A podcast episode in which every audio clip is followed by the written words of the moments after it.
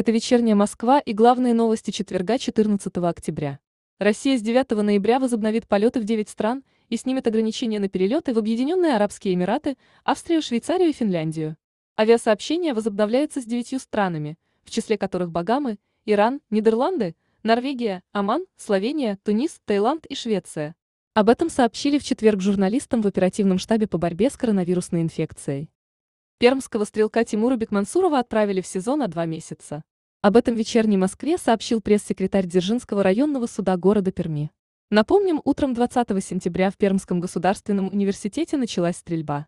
По данным Следственного комитета, студент вуза Тимур Бекмансуров открыл огонь по окружающим людям. Он проник на территорию кампуса около 11 часов ровно по местному времени. По данным Минздрава России в результате стрельбы пострадали 47 человек и шестеро погибли.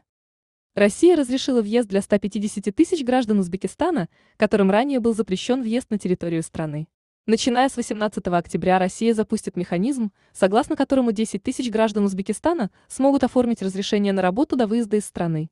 Как заметил в комментарии «Вечерней Москве» правозащитник Усман Баратов, отмена запрета на въезд в страну касается только тех решений, которые были вынесены мигрантам за мелкие нарушения и во внесудебном порядке. Врачам, которые в пандемию ушли на пенсию, предложат вакцинироваться от коронавируса и вернуться на работу.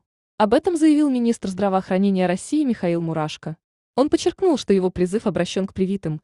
Сегодня провакцинированы 42% людей старше 60 лет. В России наблюдается новый всплеск заболеваемости, смертность от COVID-19 обновляет максимумы, количество выявляемых случаев в сутки приближается к исторически пиковым значениям. Первый снег придет в Москву уже 19 октября, но это рано называть наступлением зимы. Снежный покров сформирован не будет, и появление первого снега не стоит расценивать как фактическое наступление зимы, потому что она придет в столицу только в начале второй декады ноября.